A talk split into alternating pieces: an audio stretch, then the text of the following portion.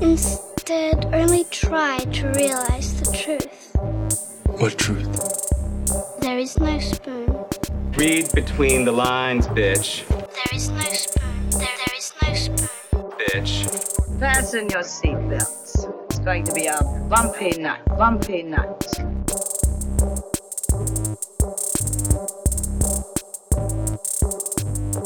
Saludos amigas y amigos, yo soy Mario Alegre Femenías Y yo soy Rosa Colón. y esto es Desmenuzando. Yes. Continuando el Spooky Season. Hoy, ¿de qué vamos a hablar, Rosa? Vamos a hablar por fin de The Midnight Club, que siento que lo llevamos esperando más tiempo de lo que lo anunciaron. Pero el anuncio no fue en Comic Con, no fue un poquito antes. No fue un. No me fue recuerdo, pero un sé que- Netflix Geeked o una cosa de esas. Un cosas. tutun. Un tutun o un geek. No, Yo fue fue Netflix tutun. Geeked. Eh, ¿Fue Netflix? Yo creo que sí, como No sé, yo siento que llevo así. esperando forever y por fin lo vi and I'm happy. So, y, y por eso vamos a hablar hoy de la Yes. adaptación del libro de Christopher Pike eh, a cargo de Mike Flanagan.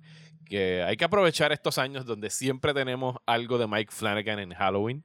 Porque De verdad que sí. en algún momento Netflix va a cerrar la llave, presumo. Así que por ahora hay que disfrutar todos estos no se años. atreverían todavía, yo pienso. Bueno, les ha ido bien. O sea, y como que el tipo está. O sea, todavía no ha hecho. O sea, es que Blind Manor es la más floja de él. Pero todo lo demás ha sido Aces. Y fue flojita porque fue ambiciosa, yo diría. Si hubiera sido un poquito más sencilla, no, no hubiera sido tan mala. Sí. Pido disculpas de antemano porque hoy es eh, cuando yo voy a grabar, la gente pues vienen a cortar grama en mi casa. Es una cuestión de que así es que sucede. Así que el señor del trimmer y el señor del blower están pasando por mi ventana, así que si lo escuchan trataré de filtrarlo después en postproducción, pero pido disculpas por Ay, el no te de yo no me disculpo ya por los ladridos de Curie, No, por pero Curie, fiebre, oye, por el... Curie es, Utututututu. Curie es la parte, es una parte integral ya de, de desmenuzando. ¿sabes? Deberíamos grabar sus cara ladridos. como que... Deberíamos grabar sus ladridos y yo poder tenerlo aquí como que reactions, que yo pueda apretar un botón y poner ladridos artificiales en Sí, cualquier ¿verdad? momento Como de que... Curie. ¿Cuán buena estaba? Exacto, así. Anyway, vamos a bullshitear Rosa, que Ajá. has estado viendo por allá. Pues vamos a estar hablando de House of the Dragon, pero maybe tocar estos primero. Yo vi Drácula de Universal Monsters. Yes, como parte de nuestra intención y promesa de Halloween, de ver películas famosas Yes. de, de terror que no hayamos visto. Yo vi Frankenstein la semana pasada. ¿Qué te pareció Drácula? Yo no he visto Drácula todavía. It sucks. Pero literally. It really does suck. Este también vi, vi- viste, eh, Drácula no es mi favorite de los vampiros tampoco, sabes, el libro de Bram Stoker es escrito a través de cartas y diary entries, no es como que the most compelling read. Eh, pero de- y lo hubiera trazado más todavía, o maybe lo hubiera brincado together si no fuera porque hablaron tanto de Bram Stoker en el episodio de Queer for Fear, del primer, el primer episodio. Y pues me pareció bien interesante como que la interpretación de Renfield y que en esta versión Jonathan y Mina no son tan importantes, pero Jonathan es por un actor que es bien gay también. Y pues como que tiene esa, ese queerness más el queerness del autor. Este, y pues, pues dije, pues la voy a ver, pero la realidad es que es un bien by the numbers movie, eh, en donde todo el peso cae en Bela Lugosi, pero no lo dejan hacer mucho. So, es este. En la historia, pues Renfield va al castillo, hace el papel de Jonathan, so es el solicitor que va a hacerle el papeleo. Está, es cuando tú dices la historia de Drácula out loud. It sounds insane. Sí. ¿Cómo, cómo llegamos a un solicitor llegando a trabajar? Y eran cosas Ajá, de, de real que- estate. Era papeleo de real estate. Sí, es como que porque él es un inmigrante a Inglaterra y tienen que llenar papeleos y tiene que comprarle una casa y él es tiene algo que firmar los bien papeles. British, ¿sabes?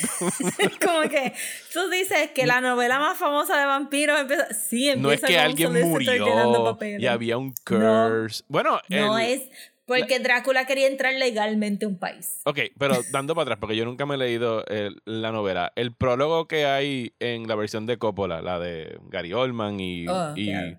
Winona Ryder, que es sobre la historia de, de Dracul Ah. y el guerrero que estaba Sí, en no Transilvania y espetó la espada en el crucifijo y se bebió la sangre. Eso no está en la novela. No, eso eso no, es. Creative Licenses. No, eso fue super Artistic creative license, license. No, la novela. La novela original de Bram Stoker está escrito en missive form, so tienes como que fulano de tal está, I am traveling, Jonathan está escribiendo, oh, Mina, I am traveling to Transylvania, blah, blah, blah. I love blah, you so much and I miss you. Y Mina escribe diarios y Van Helsing y como que, ajá. So, todo está contado a través de cartas. Y pues en esta versión Jonathan no es el que va a Transilvania, es Renfield. Eh, y ahí es donde viene el queerness, porque el actor que hace de Renfield, pues como que le mete un poquito de, wow, Drácula es handsome, what? este, y pues Bela Lugosi pues tiene su entrada, ¿verdad? De como que estoy en el full tuxedo y qué sé yo, Wow. pero mucho de, de lo que hace Drácula es que Bela Lugosi se quede bien quieto y le iluminan los ojos. Ajá. ¿verdad? Como este, la referencia directa que tengo es como se los iluminaban a Morticia en la película de Addams Adam's Family.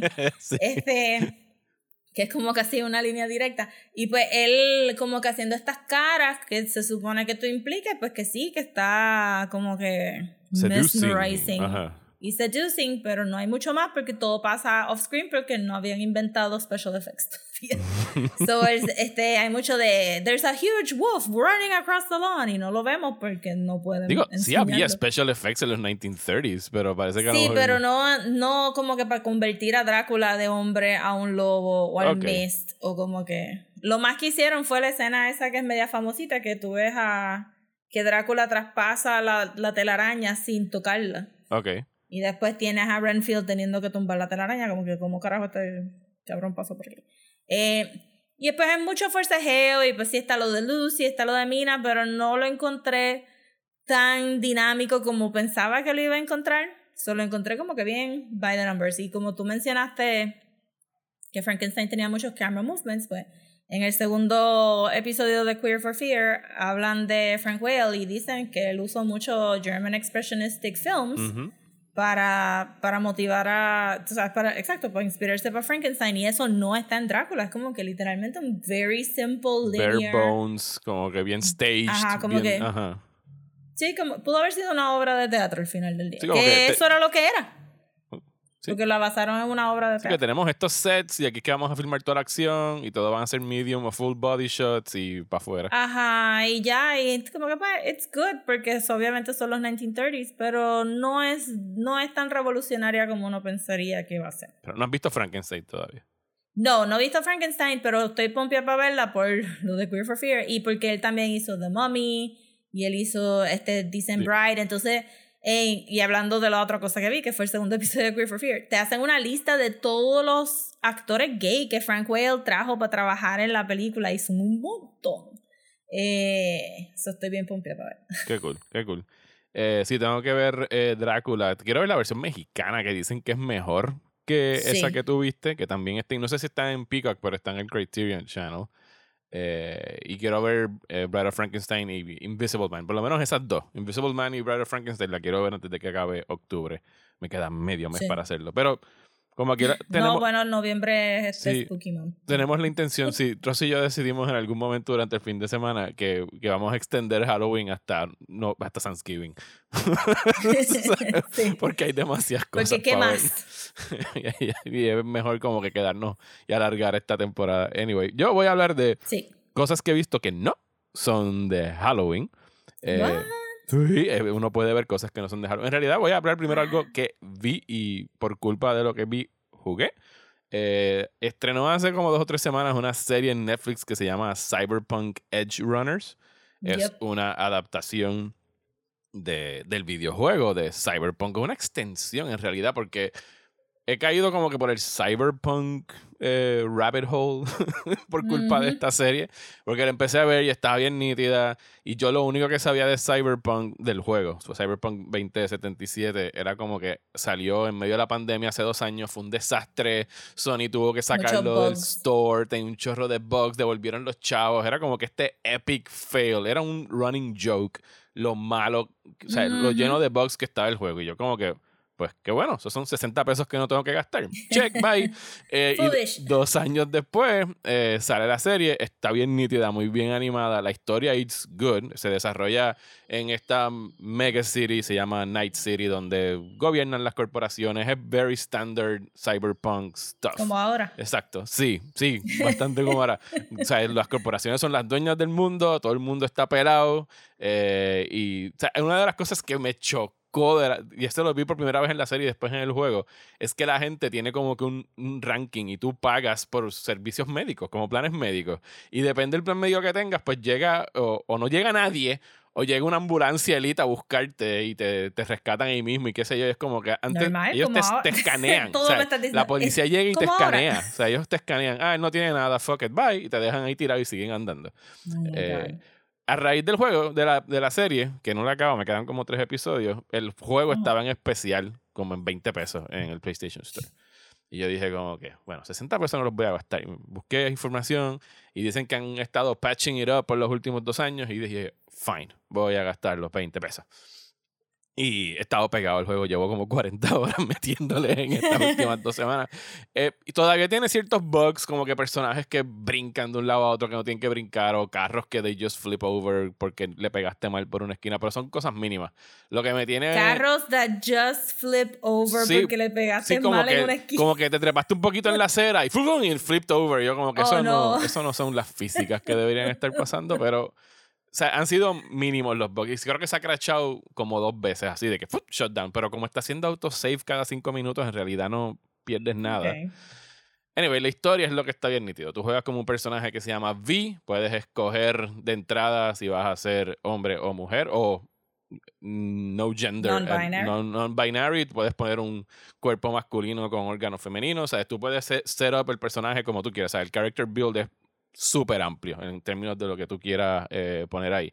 Y estás jugando como este eh, Edge Runner, como este persona que está conectada. ese es el net título de la serie. de la ¿verdad? serie, sí, Edge Runner. O sea, son, ah, es un, un cyberpunk o un netrunner, personas que se conectan al internet, tienen partes, así que tú Ok. te vas cambiando piezas de las manos para hacerte más ágil, o te pones unos, te Ok. cambias las piernas para poder brincar más alto, cosas así. Tú te estás todo el tiempo cyber enhancing el, el cuerpo. Y, Ok. y ese es el juego que me imagino que tú, tú lo viste que en algún momento salió que Keanu Reeves es un, un personaje. Sí. Yo pensaba que Keanu Reeves era como un cameo en una misión. No. Keanu Reeves está todo el fucking juego acompañándote. Porque la trama ¡Qué es delight! que tú, tú estás haciendo como que un heist y something goes wrong y te implantan un chip. Esto es very Ghost in the Shellish. Te implantan un chip que la gente puede como que quitarse chips así de la cabeza como si fueran los micro SD de las cámaras. Ajá. Y allá adentro está como que guardada la personalidad de este rockstar que existió hace 50 años, que es Keanu Reeves. Y entonces como Ah. que se te aparece y te habla y tú tienes como que internal monologues con él. Y es bien cool tú estar como que por esta ciudad futurística hablando con fucking Keanu Reeves. Así que eso es parte de... Clearly el mercadeo tenía que haber Sí. leaned on that. Sí, es como que, mira, tú puedes hanguear con Keanu Reeves, ¿sabes? Por horas y horas y horas. Y creo que en la expansión que van a tirar el año que viene, Keanu Reeves salió esta semana como que haciendo un anuncio de que iba a volver porque he's just adorable. ¿Sabes? Lo vi la semana Ajá. pasada en. ¿Dónde es que estaba? En Jimmy Kimmel o con. No me acuerdo en qué programa de noche estaba hablando del cómic que él hizo, el de Berserker. Sí, Berserk. Sí. Berserk. Y era un- O sea, solamente geeking out sobre cómics en medio de- del programa. Dijo que quisiera, que Marvel no lo ha llamado, pero que si quisieran, él le gustaría ser Ghost Rider. Yo pienso que está un poquito viejo para Ghost Rider, pero I'll watch it. Sí, maybe está un poquito viejo para Ghost, pero podría ser como que el primer Ghost Rider. Puede ser y un Johnny Blaze. Puede Ajá, ser Johnny. Blaze que fue Ghost Rider en algún momento y Ajá. ahora fue otra cosa. Sí. So, Sí, I, I would watch that. Eh, y eso es lo que estaba jugando. Y pues nada, la moraleja de esto es, no compren los juegos si están buggy, esperen dos años.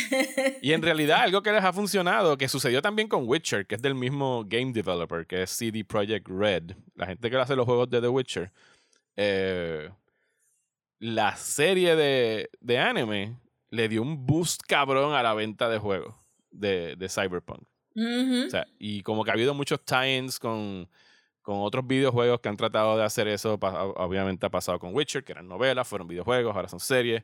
Como, y no cuál fue la otra. Hubo otra serie hace poco que era un videojuego y le hicieron un anime. No me acuerdo cuál fue. No pero fue hace poquito. tampoco. Pero nada, Cyberpunk, si están curiosos, a cada rato lo vuelven a bajar de precio como a 20 No pesos. fue Arcane. ¿Ah?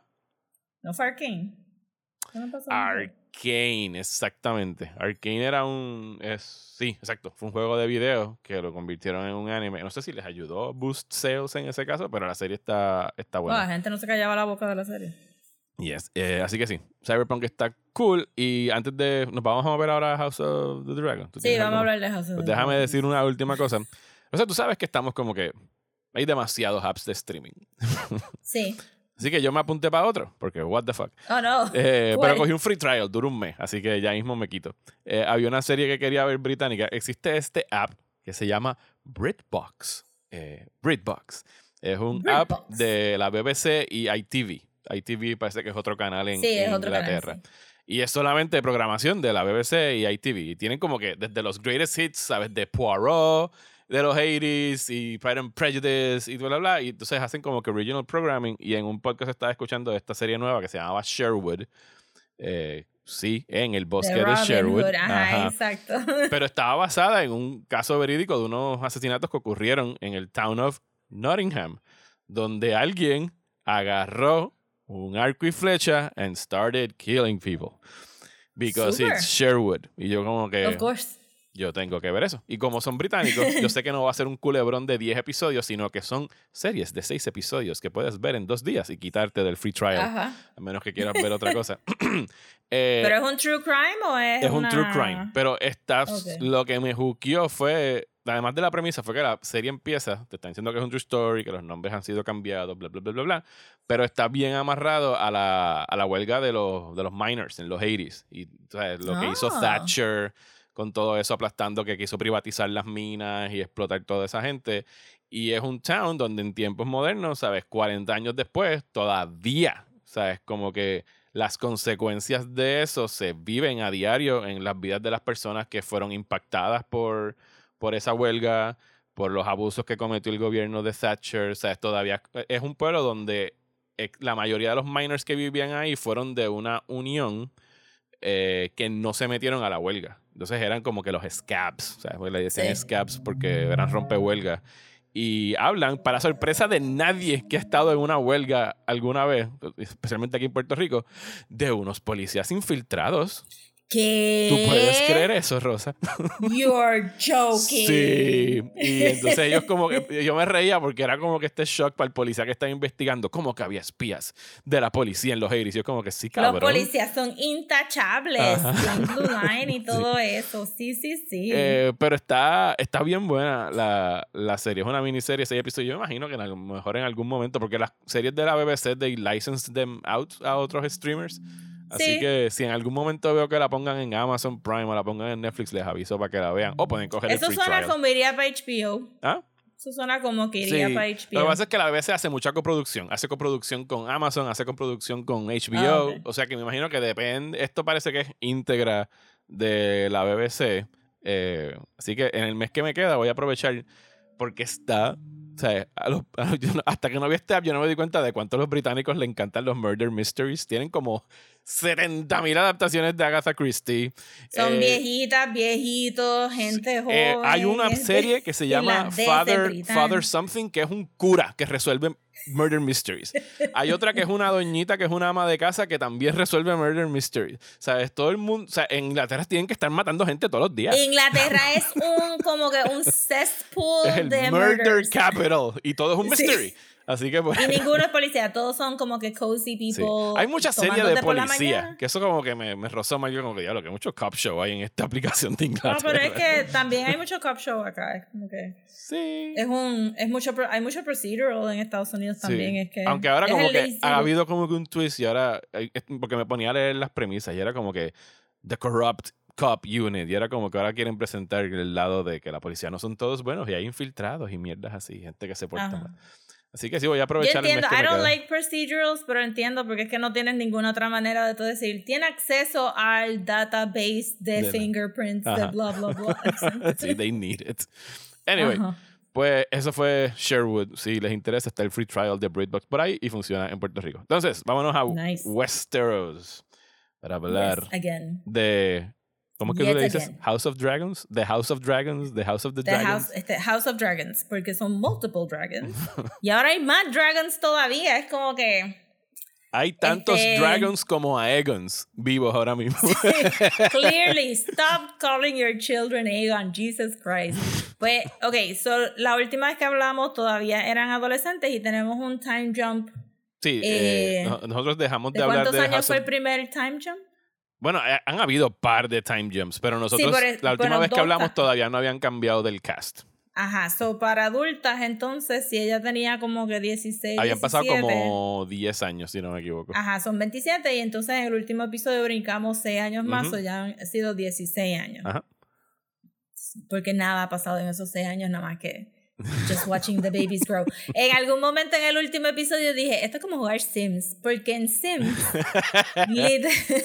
literalmente tu, tu, to- tu bebé, tu toddler y tu kid no pueden acquire skills de adulto hasta que son teenagers. O tú a veces estás simplemente mirándolos, esperando ahí como que... A que hagan pop Pues avanza y crece para que pueda aprender a hacer ¿Cuánto este tiempo logic dura que en vez de mental. toma que crezca un niño en Sims?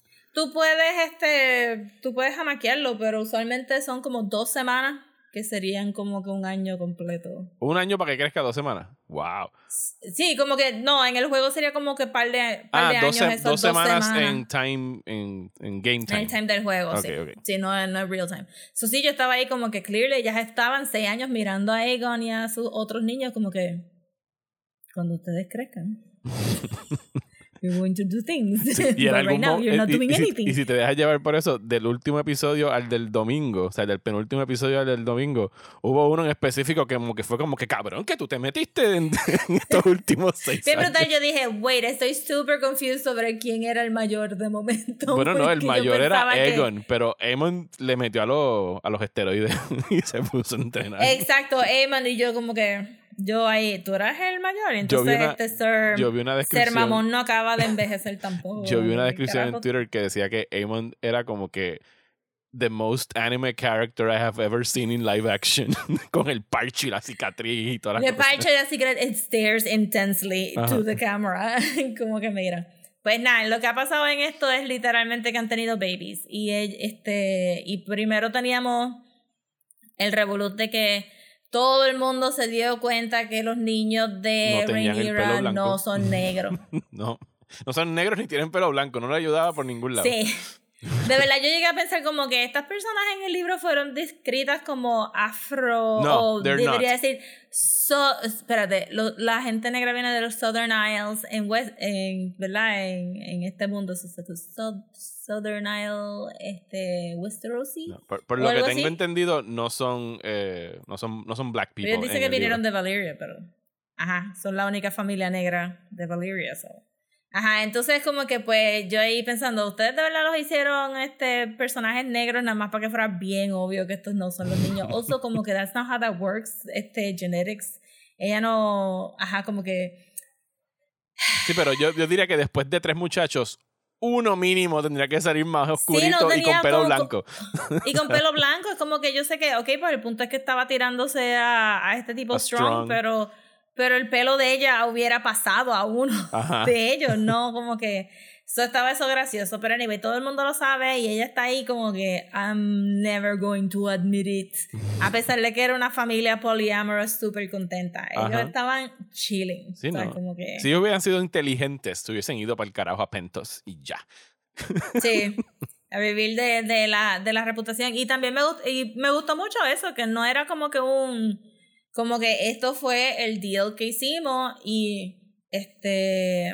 Valerian. ¿Cómo que se llamaba? Velaryon, Velaryon. Velaryon quería a los nenes también. No era que él no era un buen papá. Era una familia unida. She actually Ajá. loved they, o sea, a lo mejor no había atracción carnal, pero they loved each other. O sea, y se respetaban. Ajá, exacto. Ajá. Y yo creo que la gente como que no podía, o sea, la gente en Westeros no podía entender eso, pero ajá, so, entonces ahí tienes todo el thing de que pues para quitar el hand, que es muy honesto, que es el papá de Strong Anyway, pues un- los un paréntesis, mandan a Harrenhal un porque... paréntesis. ¿Tú entendiste que, eh, Dios mío, ¿cómo se llama? El esposo de Rhaenyra, eh, olvídate, el Velaryon, es con L. Eh, ¿Era que era, era estéril o es que he didn't have sex with her y ya? O sea, ni siquiera trataron de tener un, un hijo. Pues parecería que, que Rhaenyra es bien fértil. Ok. Yo creo que dicen Pero en algún momento que, que- se Yo creo que ellos dijeron que se acostaron dos o tres veces, pero que no... Sí, ella dijo como que trataron, porque ajá, era importante que los hijos vinieran de la línea de él, pero no pudieron. Puede que él haya sido estéril, pero puede ser, ser que no trataron suficiente tampoco. Eh, mucho menos bajo el estrés de we must produce an heir to the throne, please. este, so que sí, pero entonces ahí se forma el revolú y como todo el mundo lo sabe, pues entonces, qué sé yo. Al- a también pasó que, que resulta que Damon se casó con la nena que no que no quiso, su- que no quiso su hermano. que, Que yo no- creo que le ajá, esperó un exacto. poquito a que creciera por lo menos a los 20 Tenía antes de 14 casarse. por lo menos, sí, algo así. Pero, pero entonces ella tuvo nenas que no ayudan. No, because women. Entonces tuvo, le pasó lo mismo que de a Emma y resulta ser que en como que 12 años nadie figured out cómo bregar con cesáreas todavía. cesárea. So, so, este, han podido bregar con leprosy, pero no han figured out cesáreas todavía. Entonces, pues se, se quemó con el dragón, which I did not like. Como que es bastante cruel por el dragón que era tuyo. Ajá, que le mátame. está obligando a que, a que te mate y entonces pues bastante cruel en general como que de no por lo menos como que decirle adiós a tus hijas y a tu esposo como que just drag your ass a donde está Vagar y decirle Dracarys suficientes veces. Otro también podríamos hablar algún día sobre el overuse de la palabra Dracarys en esta serie, pero está bien. Este, porque sentí que como que por un periodo de tiempo la escuché too much. Eh, y entonces, pues, de ahí, de ahí vamos a que se forma un pedito y medio. ¿Quién? Porque es que estábamos en. Porque es que estábamos en el Driftwood Throne en el próximo. Por el, por el funeral de, Ah, por el funeral, sí, sí. sí de la, claro. del personaje que ahora mismo no me acuerdo el nombre, pero es la hermana, de- la cuñada de Renner. Sí, sí. Sí, exacto. So van a tener el funeral y están todo el mundo ahí. Y ahí es donde todo el mundo se quejó porque la, el exposure para hacer los night shots no funcionó. Porque Súper estuvo bien, veía malo. Bastante muddy. Sí. Sí. O sea, y- como que, o sea, yo tengo mi televisor súper bien calibrado. O sea, yo le he metido tiempo a mi televisor y se veía oscuro con cojones. O sea, donde único se vio un poquito mejor fue cuando voló el dragón. Pero. Sí, cuando él estaba en la playa. Pero Sí. yo sentí que también se veía como un filtrito de Instagram, como que de esos Sí. silver tone filtros que, que se lo tiraron encima y dijeron para adelante. porque estaban filmando Day for Night and it did not look good. Sí, sea, it did not look good. Anyway, comparar- compárenlo que- con Nope de Jordan Peele, que hicieron eso mismo. Y las escenas de noche se veían brutales. Sea, No, y este Mad Max Fury Road también hicieron lo también mismo, hicieron eso. Pero es que cuando tú vas a hacer eso, tienes que meterle al contraste. O sea, tiene que, tiene que verse artificial porque no hay otra manera de, de hacerlo. Sí, y jugar con los colores también no podía verse simplemente desaturated y ya está, como que se veía weird. Entonces, pues nada, pues ahí en el funeral tenemos como que, pues que por fin este Rhaenyra y su tío se, se acuestan juntos y we're supposed to cheer for that. Y, y llegan a un happy medium donde solamente le van a romper el corazón a su familia inmediata haciendo faking la muerte de, de Valerian este para que él se pueda vivir contento con su latest fling por el carajo en Bravos o en Pentos y y dejar a la mamá y al papá jodidos.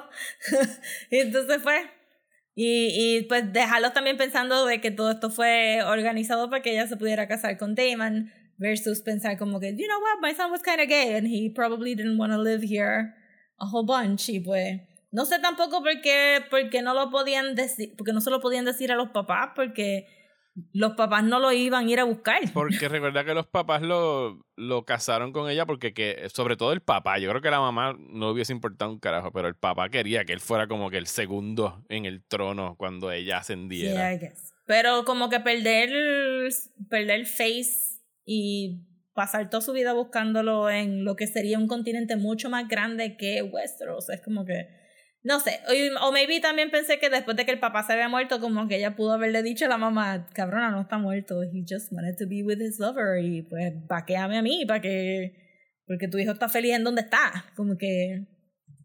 So, pero no sé, siento que falta de comunicación fue como que el theme para cerrar este arco de, de, de Game of Thrones, porque entonces tenemos este otro time jump de 6 años y Rhaenyra ha tenido un zafacón de babies, Tres tiene unos babies gemelos. con Damon. Eh, Ajá. un Viserys, otro Aegon y no me acuerdo cuál era el Y otro. uno, puñeta, dejen de estar llamándolo a sus babies Aegon.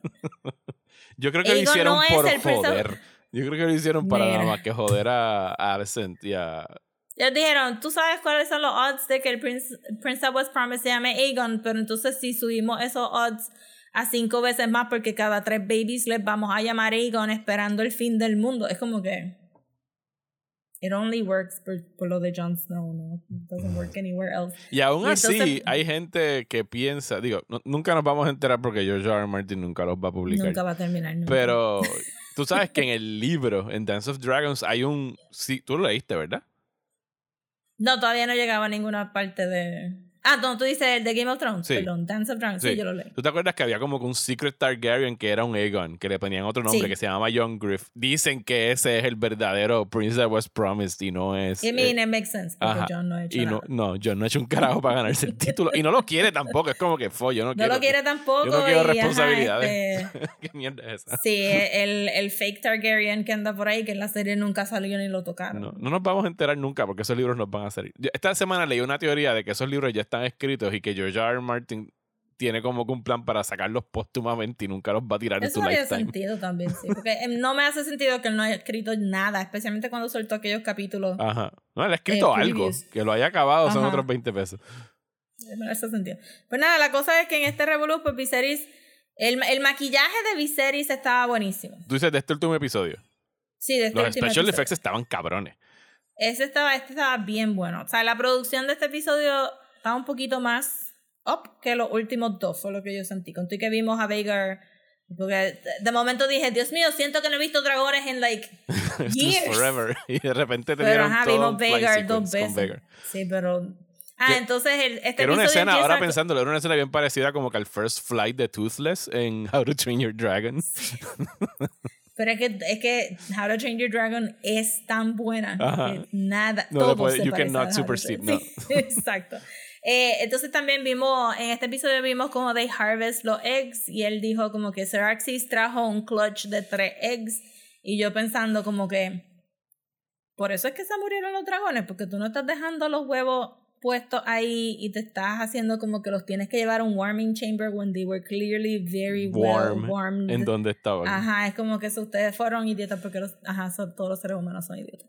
Y entonces, pues tenemos ese como que goodbye de Viserys, ¿verdad? Este, ese es el punto del episodio y que por dos segundos tuvimos como que un poquito de paz entre las dos familias, que yo estuve esperando todo el tiempo que era como que, it's a dream sequence. Tú dices en la cena. sí, yo, it's a dream sequence. A mí me, a mí me, gust- me gustó cómo pusieron en la, en la cena. Eh, esto me lo enviaron por, por Twitter o leí en Twitter. Era una comparación de cómo el lado podrido de Viserys apunta hacia los Hightowers. Alicent. Ajá, sí. y el lado que esto ya le queda bueno está hacia su familia, a su blood family, como que era una buena manera de... de- No, de- y, de- y props a todo el mundo porque hasta los, hasta los nenes, porque cuando él se quita la máscara y le enseña a todo el mundo la cara completa, los únicos que lo están mirando a los ojos son los del lado de de. Rhaenyra. Sí, Los demás Los están como otros bajan abochornados. la cara. Ajá. Ajá, exacto. So, que se nota que claramente, ¿sabes? Se nota en este episodio, tú dices, pues coño, sí, tú sabes, él siempre iba a batear por, por Rhaenyra porque él sabe que con todos sus flaws ella realmente lo quiere y Damon lo quiere, pues, la escenita cuando él se le cae la, la corona. Que Facebook me insiste que fue supuestamente este espontáneo ¿Qué cosa?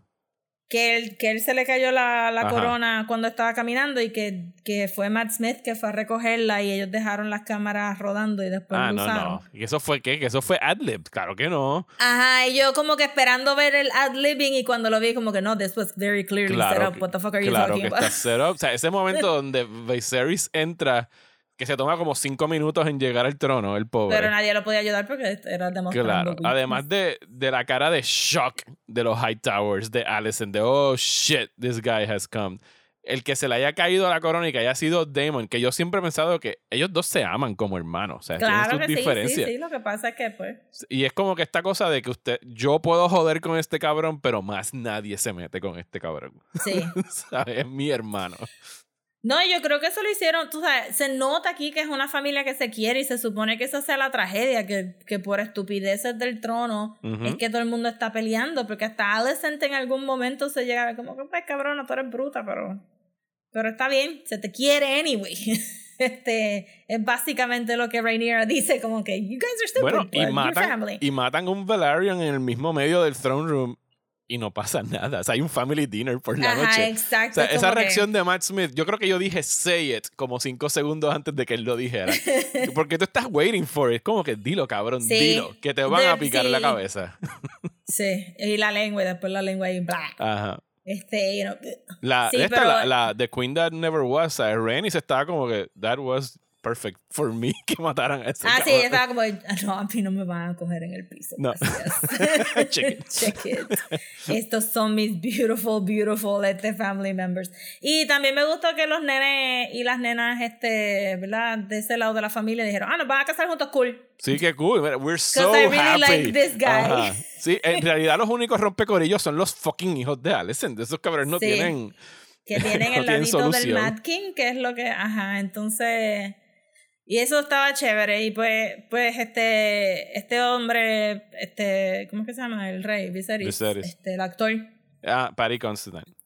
Patty Gans- estuvo buenísimo en este episodio, de verdad lo dejaron show off. Sí, Patty. sí, no, o sea, de verdad que se la comió. Este, y todo el mundo actuó súper bien, pero entonces encuentro tan forzado que haya sido como que que esta cabrona haya escuchado Sí, la, eso... la, ajá, la, la, la profecía que aparentemente más nadie puede escuchar y que haya dicho como que, ah, mi hijo se llama Aegon, pues él dijo que Aegon tiene que seguir. Que, que, que, que en parte, why wouldn't she understand it that way?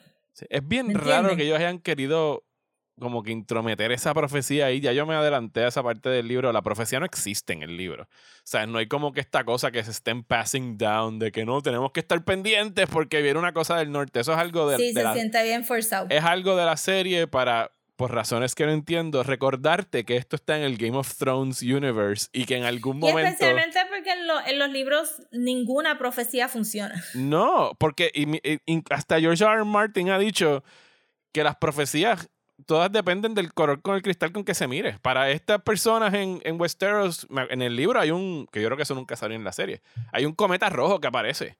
Y Melisandre lo sí ve... sale en la serie, pero ¿Sí lo lo, ven dos segundos. Sí. Es el, el principio del season 2, empieza con el cometa, pero la gente simplemente just point at it. Sí. Y, Y depende de dónde tú estés en Westeros y en quién tú creas, lo interpretan de 20 maneras distintas. Sí. ¿sabes? Como que las Que es a propósito, que es a propósito, porque Cersei tiene una profecía que interpreta mal. Ajá. Este, ajá, todo O el sea, mundo George R. Martin tú- ha sido bien claro con que las profecías son cosas que, en las que tú no puedes creer, simple y sencillamente porque... Ajá, y aquí metieron eso, entonces, pues tú decirme, ¿y si ella no hubiera entrado al cuarto Sí, esa no, noche? eh, y o sea, había otra, sea, ya había conflicto entre esas dos familias. O sea, el hecho de que en la cena, que era como que este reflejo de que a la que este cabrón se va del cuarto, entiéndase, a la que este tipo estire la pata, esta gente se va a sacar los sí, se ojos. va, se va a matar. No necesitas una profecía. No, o sea, se No, van a matar. Y no necesitabas confundir a Alicent más de lo que estaba confundida. Ya ella está bregando.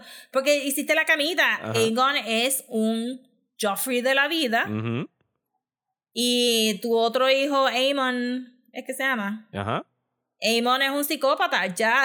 Sí, Ya lo es como que el que están posicionando ahí para que sea el, el main opponent de Damon. Sí, pero entonces, porque lo estás haciendo todo bien deliberado, la manera que lo- uno de los nenes de Rhaenyra saca a bailar a la, a la prima. Ajá, para que joder. al claramente tiene ajá. como que problemas. Sí, pero también es un act of kindness porque ella dijo que él, él Que- le ignoraba y entonces él dice como que mira yo... ah". Y que todo el mundo de este lado sea super kind y este lado, por más que Alicent quiera que sean kind, No they are not. El papá soquea, los hijos soquean.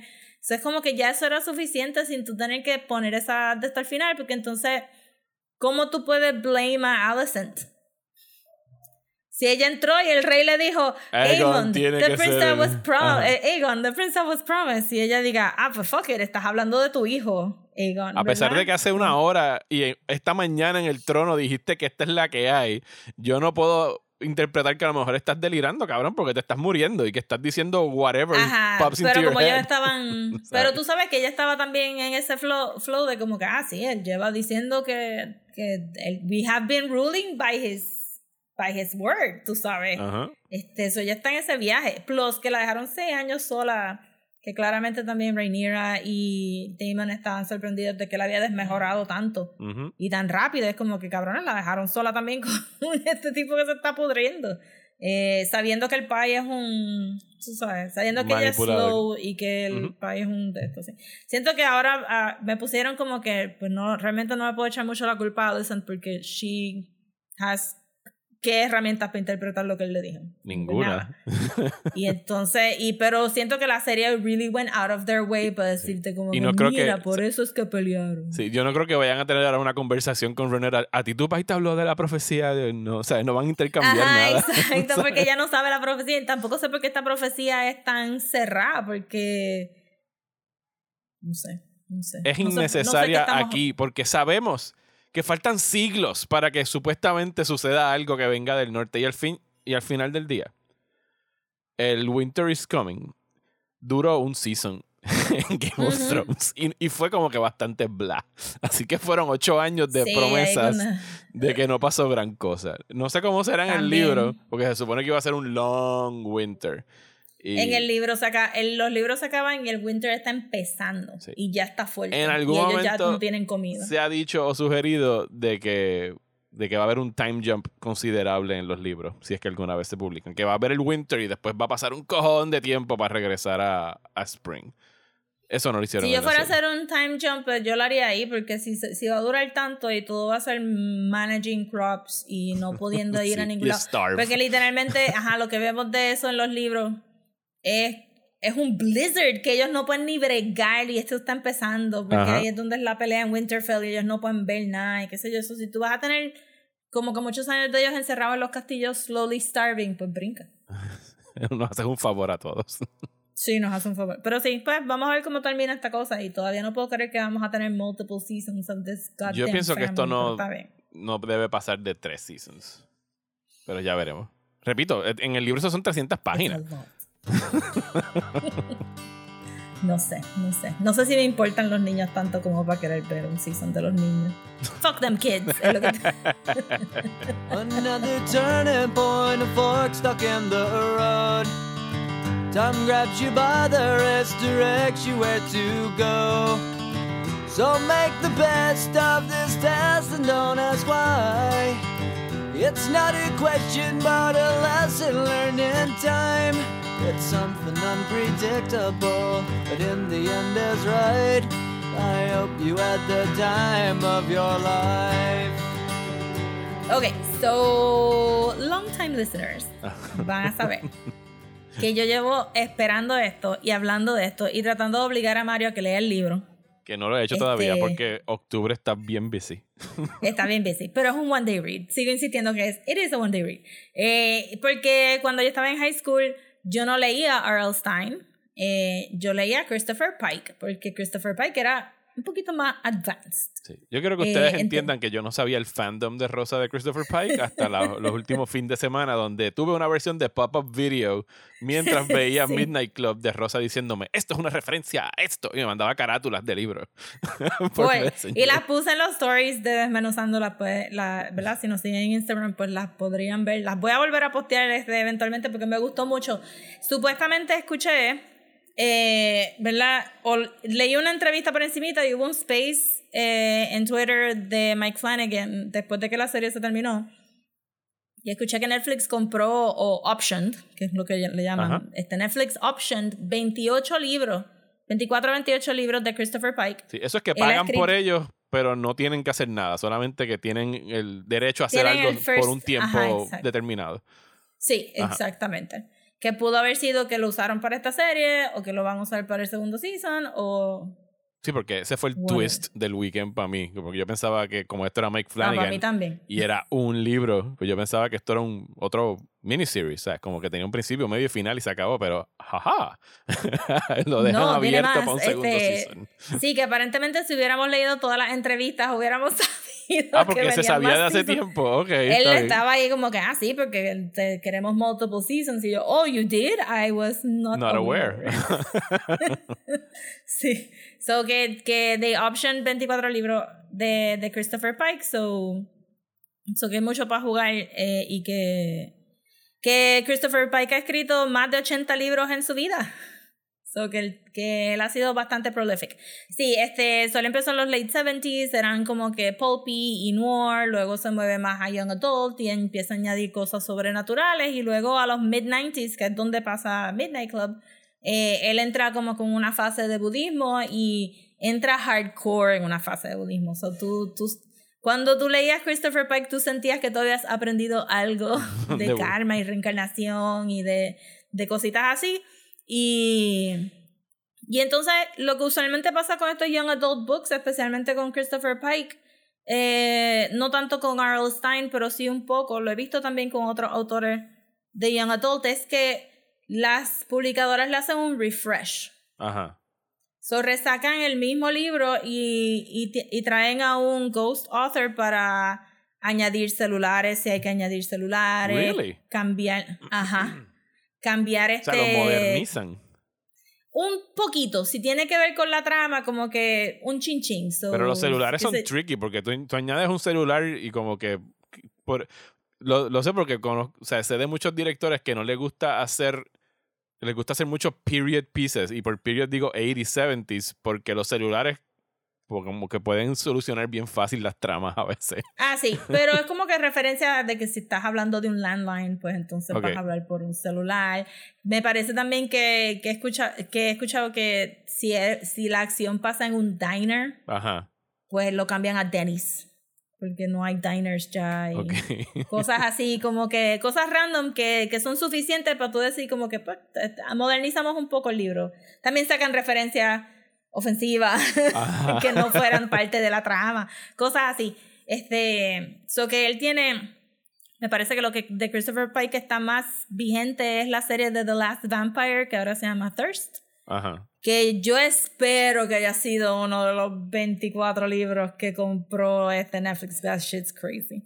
Este, y, que, y quiero que sepan que lo que vieron en The Midnight Club is just that crazy. Los short stories. No le llega hasta allá. Sí. Ok. Sí, sí, todo eso dejaron todo el crazy. Es como que la estaba viendo y yo, ¿verdad? Es que esto era esto y esto y esto. Es como que, ¿verdad? Lo dejaron así, que, que, que loco. Este, eso sí, que son así bien melodramáticos, son bien de esto. Otro libro que me gustaría ver sería el de Remember Me, Ajá. que dijeron la frase en algún momento en, el, En la serie. en la serie, pero fue como, que, "Uh, sos una trilogía. I hope you bought that one too. ¿Por qué está Rosa tiene un wishlist de cosas de Christopher Pike que quiere ver en Netflix Sí. ahora. I mean, el momento que dijeron que iban a hablar de Witch, yo, yes, Witch, porque ese era uno de mis libros favoritos, que lo perdí porque se lo presté a alguien. Y entonces, pues, pues tampoco, viendo la, viendo la serie y las referencias a los libros de Christopher Pike, me recordaba de algunas historias, pero no me recordaba haber tenido el libro porque yo realmente le cogía prestado a todas mis amigas de high school que tenían los libros. Y yo, y entonces al leerlos tantos y tan corridos, como que no me, pero me recordaba de algunas de las historias. So, la serie de Midnight Club, basado en los libros de Christopher Pike, eh, y dirigido por un zafacón de mujeres, fue lo que yo sentí también, y por un montón de gente que no sonaban como que regular Sí, directors. el primero, deja ver. yo creo que el primero fue Mike el Flanagan. primero y el ¿verdad? segundo fue Mike Flanagan. Y después fueron, está Ellen Gale, Jamie Flanagan, Julia Bicknell, Chin- Chinaka Hodge. Eh, sí, había muchas mujeres dirigiendo. Michael Fimognari, Axel, Había gente con apellidos difíciles también. Viet Nugent. Sí, habían gente. Sí. Mike Flanagan dirigió los primeros dos. Que el primero fue donde él se tiró, que salió como que todo este press release de que rompieron el récord de Guinness de jump scares en un episodio de televisión. sí, eso quedó bien funny. Pues exacto, so, la trama es de que existe este hospice que se llama este Brightcliff, Ujú. donde tú mandas a los teenagers que tienen terminal diseases para que tengan una muerte digna y una vida digna antes de, ¿verdad? de morir. Y pues tienes el personaje de Ilonka, que es very smart, very driven. Iba para Eh, la a- universidad, estaba en su último año de high school. Stanford, iba Ajá. para Stanford. Este, y entonces pues la diagnostican con este thyroid cancer, entre otras cosas. Y que es diferente en el libro.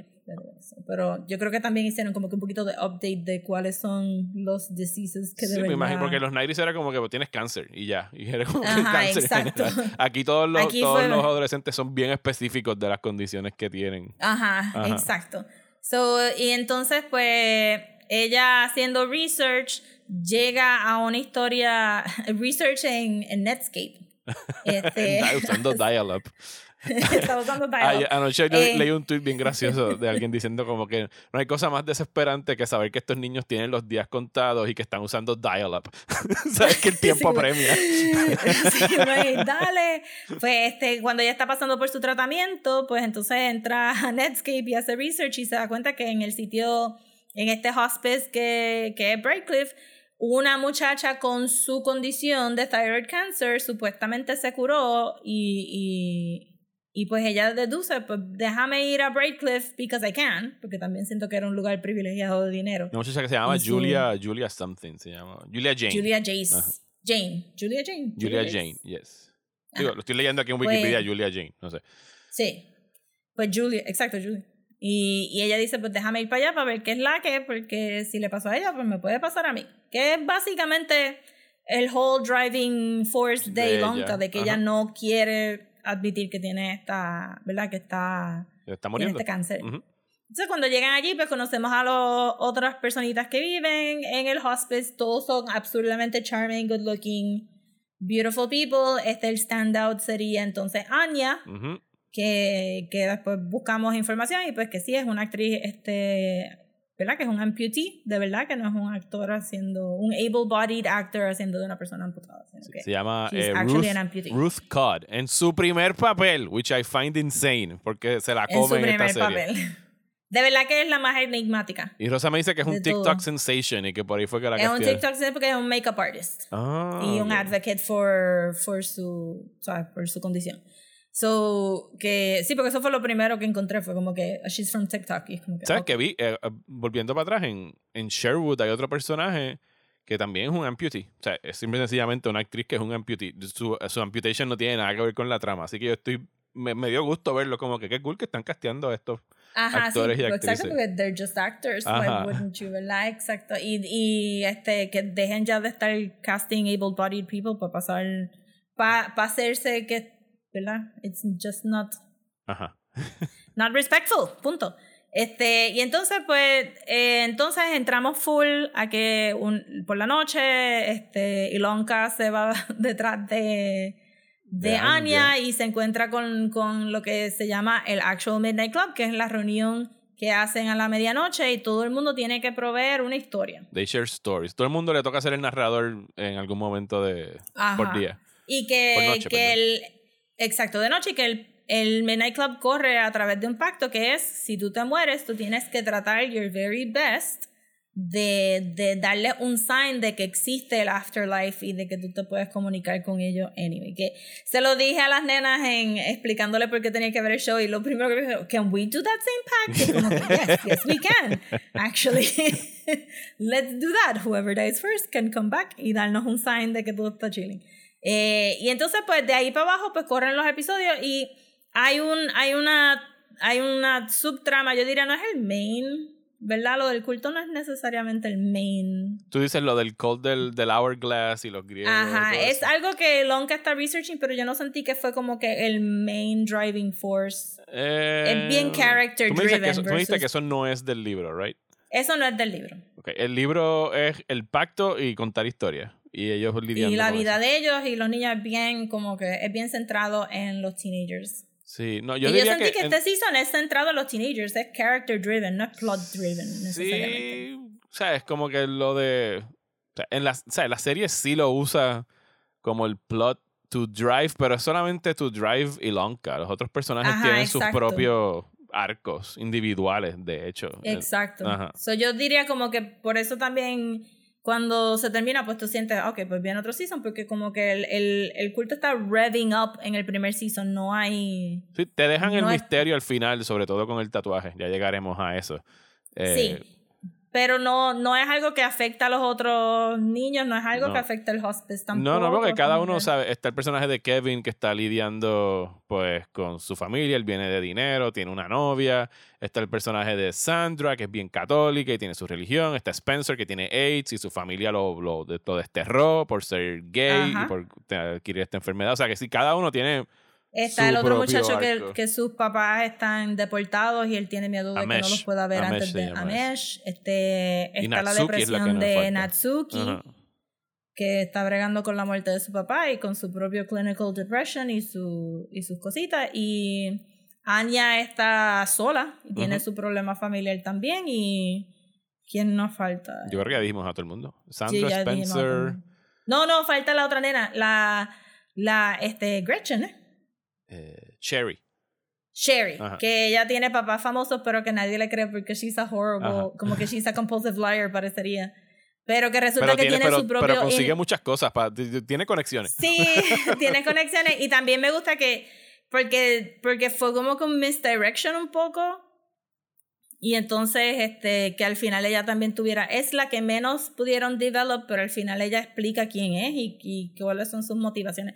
So, yo sentí que era más character driven este season que plot driven. Y que nos dejaron, nos dieron Sí. el espacio para conocer a estos niños un montón. Sí, porque en realidad tú- nos- los conocemos a través de sus interacciones y a través de las historias que escogen para contar. Ujú. O sea que en realidad al, al- el, el thematic, eh, el global thematic eh, plot thread, en realidad es como que el arte de contar historias para sanar y cómo expresarse artísticamente y bla, bla, bla. Y sí, está el sub, es un subplot lo del... Es lo un del subplot, sí. Sí, y las historias están hechas para ellos dejarse conocer sin tener que ser muy vulnerables about it. Y, y es bien, es bien chula la dinámica de que tú hayas escuchado algunas historias primero y después empiezas a conocer la familia y empiezas a conocerlo un poquito más a lo- al personaje. O que en realidad este- los estás viendo inventarse la historia as they get to know each Sí. other better. ¿Sabes? Porque sobre todo la historia del También. serial killer de este muchacho hay como tres episodios donde va añadiéndole un poquito más. a Sí, y que, y que, y lo hacen también en el, esto viene también del libro, pero que se interrumpen para call themselves out, como que no, eso está derivative o no, eso, de eso tú lo hiciste en otra historia, eso no va para ningún ¿Cuál es tu favorita de las historias que cuentan? Yo tengo una. Eh, ver. Porque estoy bien partial a, a todas las que fueron do- lo de los libros, pero creo que me gustó mucho cómo they developed la de Freedom Jackie Poppy. Esa es la de. ¿Cuál es esa? La del film. La de. Natsuki. Ah, la de Natsuki. Sí, La la, de- Natsuki, porque tenía también un poquito de, de In the Mouth of Madness. la de- la del Hitchhiker. Que salen, Sí. sale Henry Thomas y la otra muchacha de. Ajá. Porque sale todo el mundo del, del Mike Flanagan Sí, acting troupe. Pero de segunda la de Amesh. también. La de Amesh me gustó. A mí me gustó mucho el, el film noir. eh, Ah, el film noir estaba súper cool. el film noir Realmente queda todas bien- estaban bien buenas. Sí, el film noir queda bien cool, además de porque, o sea, lo- la filman en blanco y negro y todo es very stylized, pero el hecho de que Sandra estaba como que tratando de disculparse y abrirse con el Sí. personaje de, de ¿quién es? ¿Cómo se llamaba el muchacho? ¿Spencer? Sí, con Spence. Con Spencer, porque había como que mucha fricción ahí porque él era gay y tenía AIDS y era como Ah, no, que bien pero- católica. O sea, Pero tengo que admitir que las e- Ajá. esa estaba bien pompía para verla y quedó súper cabrón porque el momento que vi lo- el título que decía Two Danas, yo, fuck, esa es la mejor historia del libro. Pero, They did it. tú- tú- porque tú me dijiste que hay historias que ellos están contando que son otros libros de Christopher Pike y hay historias que son del libro Midnight Club que ellos actually Sí, de las del libro de Midnight Club es la de Two Danas. Ok. Sí, porque la otra lo que pasa es que, este, no, bueno, pero maybe entramos eso, tu- pero tu la otra es la de, la de Anja, la que cuenta Anja. Sí, sí, sí, sí, sí. Este, eh, la- las otras historias que están en el libro son bien mid-90s, so son muchos lone shooters, Ok. este, so que no iban, no la iban a poner en este, jamás, jamás, jamás, jamás. jamás. Eh, y que a pesar de que, de que Christopher Pike sí toca como que temas de, ajá, de homosexualidad y eso, como que no... O sea, había, no que, había mundo- que actualizarlo, no podían hacerlo. Había que cual. actualizarlo un poco y no todo el mundo cuenta historias tampoco porque el libro no tiene espacio para que todo el mundo cuente historias, sino que te dicen como que Y son menos chamaquitos, ¿verdad? Son, que eran son menos, son menos personas y, y Kevin sí coge como que tú sabes, son par de partes. La historia que Kevin cuenta no es la misma que, que la serie, pero sí es en par de partes, o que, que tampoco hay mucho espacio para que los otros cuenten historias. Eh, plus que, bueno, hay un revolú también. Pero ajá, eh, aquí lo hicieron súper bien dejando que todos los niños tuvieran su, propio, su propia historia, su propia voz, a pesar de que algunos ni contaron su historia adentro del Midnight Club porque Natsuki se la cuenta Ujú. a Mesh solamente, pero que que me gustó que, que aceptaron que las historias de Christopher Pike son cool, pero también son funky, weird, y que they leaned into that como el, ¿verdad? Como, this is how she's going to tell the story, or this is how he's Y que pueden jugar con los géneros, porque tuvimos una historia de time travel, bien Terminator, Ajá. ¿sabes? Y tiene un Porque film Christopher noir. Pike es- escribe de todo. Christopher Ajá. Pike ex- escribe de todo, no es solamente horror. Eso me gustó mucho. So, yo sentí como que de verdad Mike Flanagan, no sé si he leído que él haya dicho como que I read these books a lot, sino Ujú. que lo que he leído es como que, diache, este cabrón ha escrito 80 libros. Y ha metido la mano en todos estos géneros y todas estas historias son bien cult classics y mucha gente creció con esto. Y siento que como que todo este show se metió bien adentro del trabajo de Christopher Pike y produjo algo diferente pero very much Sí, Es algo Christopher Pike. que trataron de hacer con Stephen King en Castle Rock and they failed miserably. Yo diría Sí. después del segundo season. Porque el concepto de Castle Rock sonaba genial. Estabas en el pueblo de Stephen King y iban a estar tomando prestados del Stephen King Universe de aquí y allá. Y la primera temporada estuvo chévere, pero de la segunda para abajo, cuando empezaron a meter Sí, a Misery a todo el mundo, sí, como que sí no tenía el mismo sí yo diría que toque. Y no era tan playful tampoco, ni, ni tan divertida. no yo creo que eso es un, un buen comparison en el sentido de que en, en Midnight Club te llevan de la mano para tú descubrir estas historias y en Castle Rock era mucho como que, bueno, si tú eres fan de Stephen King, te vas a dar cuenta. carajo O sea, estamos. o sea, Ajá, sí, tenías, exacto, tenías sí. que tener un knowledge de Stephen King para de verdad disfrutarte la serie versus que esto, it works on its own. O sea, yo no me he leído los libros de Christopher Pike y me pude disfrutar los cuentos individuales así como, el, como el cuento mayor. Sí, yo creo que esa es la diferencia. De verdad, siento que they really loved los libros de Christopher Pike y trataron de hacerle un homage bien chévere a la misma vez que estaban haciendo un... Sabiendo muy bien que no, ajá, no hay manera de tú leerte todos los libros y mucho menos... Que creo que entonces por eso es que va también de la mano con Fear Street. Porque, ajá, los libros de Fear Street son como ciento algo y ellos hicieron... Esa, Netflix hizo estas tres películas o o esta, la directora hizo estas tres películas y, y they work como Fear Street, pero tú no te tienes que leer todos los libros de Fear Street para apreciar quieres. Ajá. lo que está pasando. So that's good. Me está gustando cómo están seasoned people deberían de aprender de estos younger people haciendo estas adaptaciones de material que no sería como que highbrow, perhaps.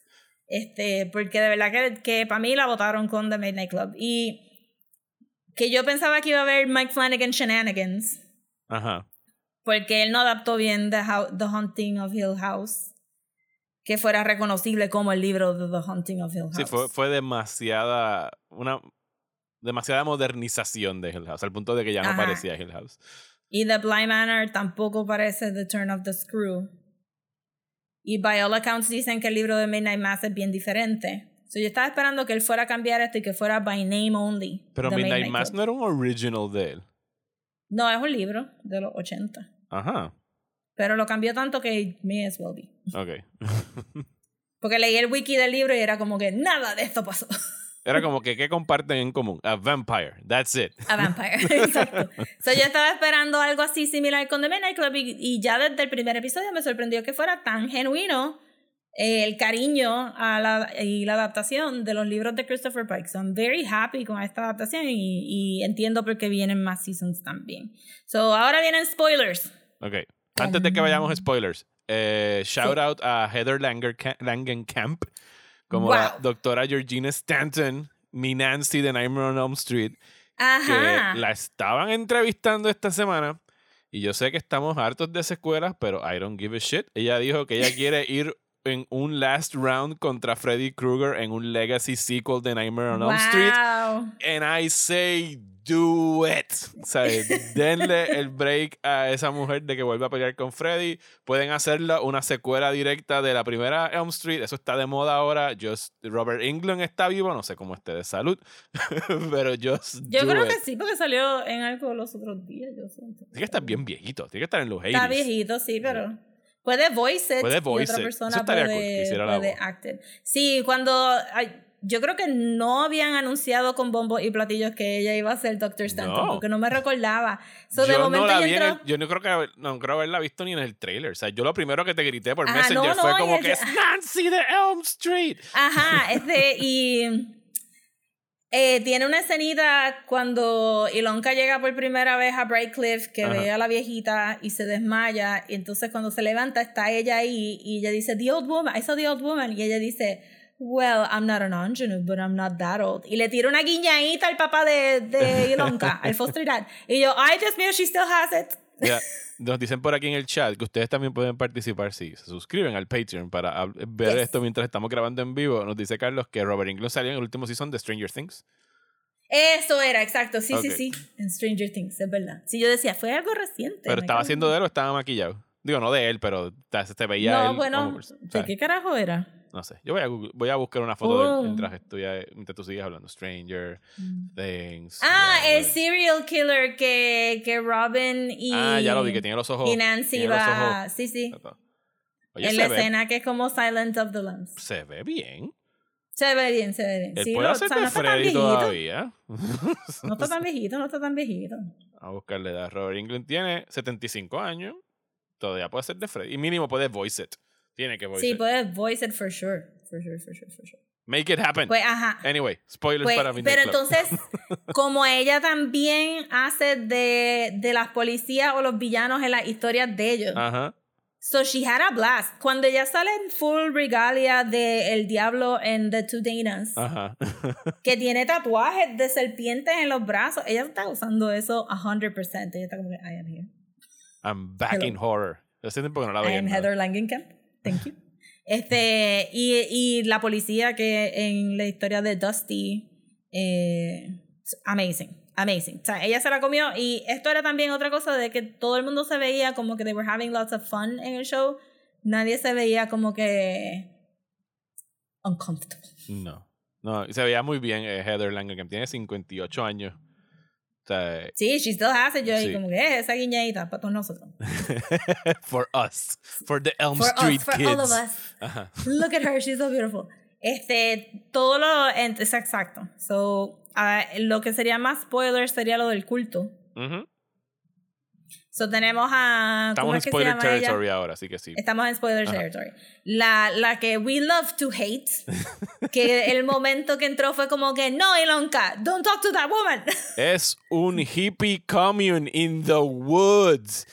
Pero esta mujer, ay Dios mío, este. Samantha Sloyan. Shasta. Sí, Samantha Ajá, Sloyan es la actriz. Samantha, eso se llama Shasta. la hermana en- del ministro en Midnight Mass. Que para the mí siempre, siempre, ella y, ¿cómo se llama esta? Andowd. O sea, yo las veo en cualquier Sí. sitio. She's gonna be evil. Run, ¿Sabes? run. Andowd en Hereditary. Do not trust that woman.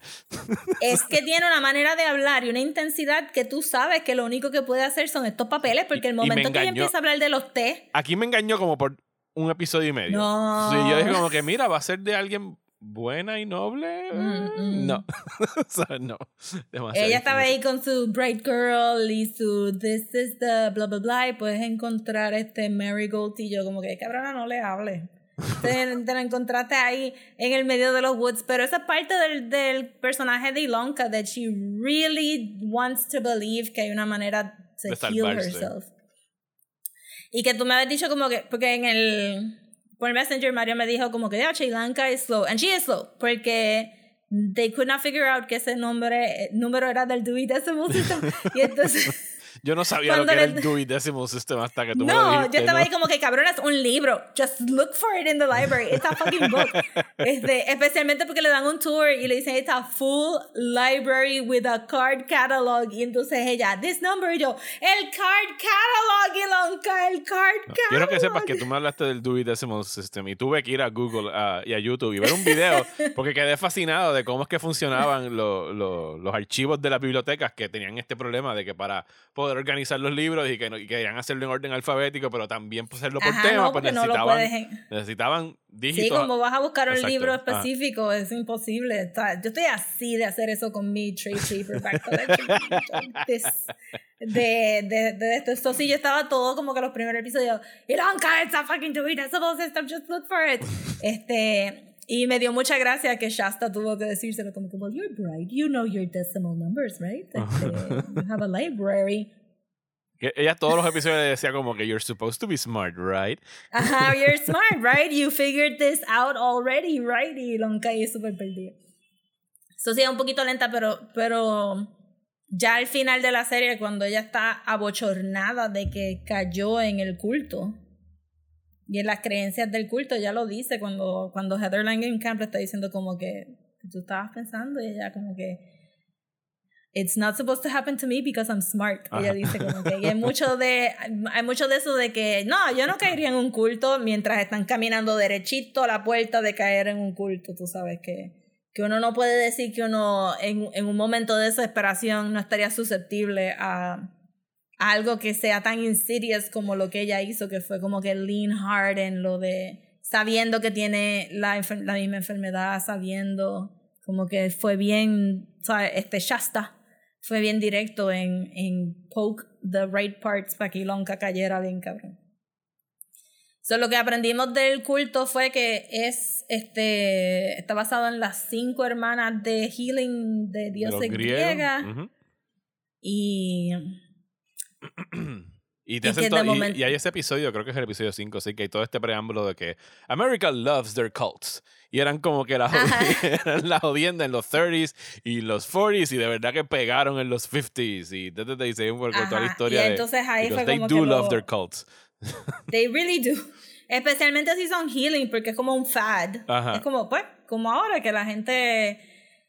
¿Verdad? Ahora durante la pandemia lo que vimos fue que la gente que estaba más adentro del mundo de wellness fueron los primeros en rechazar este la Vacuna. vacuna y Ajá. se supone que fueran como que los más, Pero- más inteligentes, Ajá. más, más educated, más... Pero ajá, entonces pues el culto, as all cults do.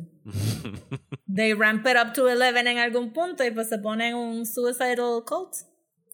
Y lo, they disband it. Y lo único que queda en Breakcliff es como que el journal de Julia, del journal de la hija de la líder del culto en los 50-60, que es lo que Julia lee para activar el culto de nuevo y curarse Ajá. de su thyroid cancer. Eh, y pues estos símbolos de, de, del hourglass y, y pues como que varias cositas así medias funky, que me gustó mucho lo del botón del, Del ascensor. del elevador, sí, eso estuvo nice.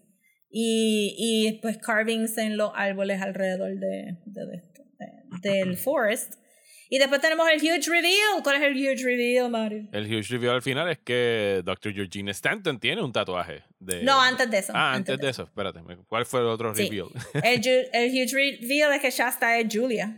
Ah, sí, que ya es Julia. sí, eso sí lo habíamos.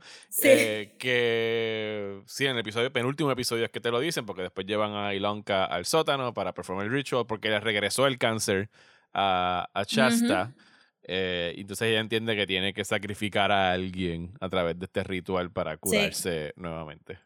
So envenena a todo el mundo y pues Ilonka estaba ahí a punto de ser envenenada y, Y y pues, este, el, el ritual. Ajá, y Dr. Stanton en esto. Y entonces el final, final, final es que Dr. Stanton se quita la peluca Ajá. y tiene un tatuaje del Hourglass.